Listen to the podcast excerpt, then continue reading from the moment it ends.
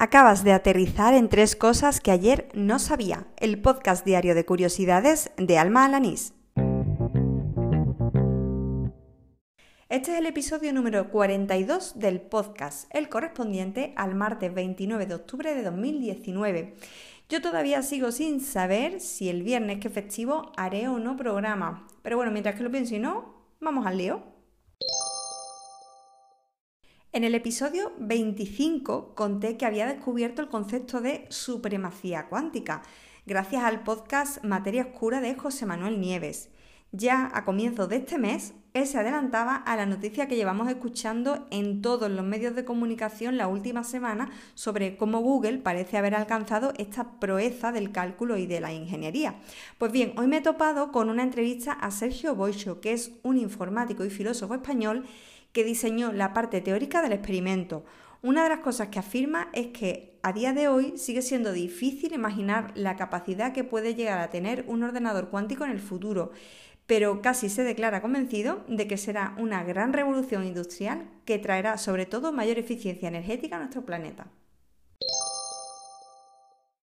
Hacía mucho tiempo que no incluía en el podcast algún nuevo descubrimiento etimológico, pero no porque no hubiese conocido el origen de nuevas palabras en este tiempo, sino porque o no tenía mucha chicha o realmente prefería contar temas más interesantes. Pero claro, hoy arroba etimos directos, la cuenta de Twitter de la que ya he hablado en alguna ocasión, explicaba en un hilo la etimología de onanismo, y claro, yo siempre tuve curiosidad de por qué se utilizaba esta palabra para referirse a la masturbación. Bueno, pues su origen lo encontramos en el personaje bíblico de Onán, que se casó con la viuda de su hermano, pero si Onán tenía un hijo, sería legalmente un hijo póstumo de su hermano. Así que para evitarlo, Onán derramaba en tierra. Vamos, un coitus interruptus de toda la vida. Y Dios lo castigó por derramar su semilla, como dice, pues en vano. Y por extensión, la masturbación pasó a denominarse onanismo.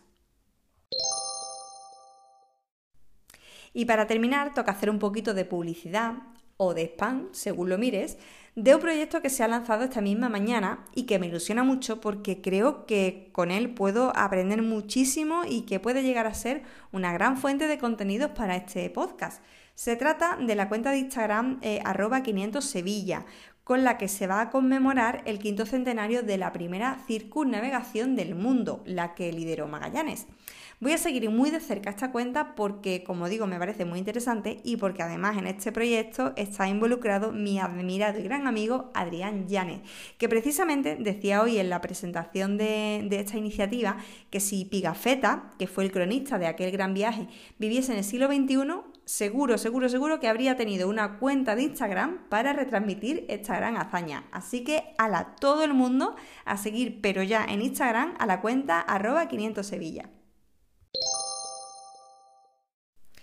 Bueno, pues así termina el episodio número 42 de Tres Cosas que ayer no sabía, el del martes 29 de octubre de 2019.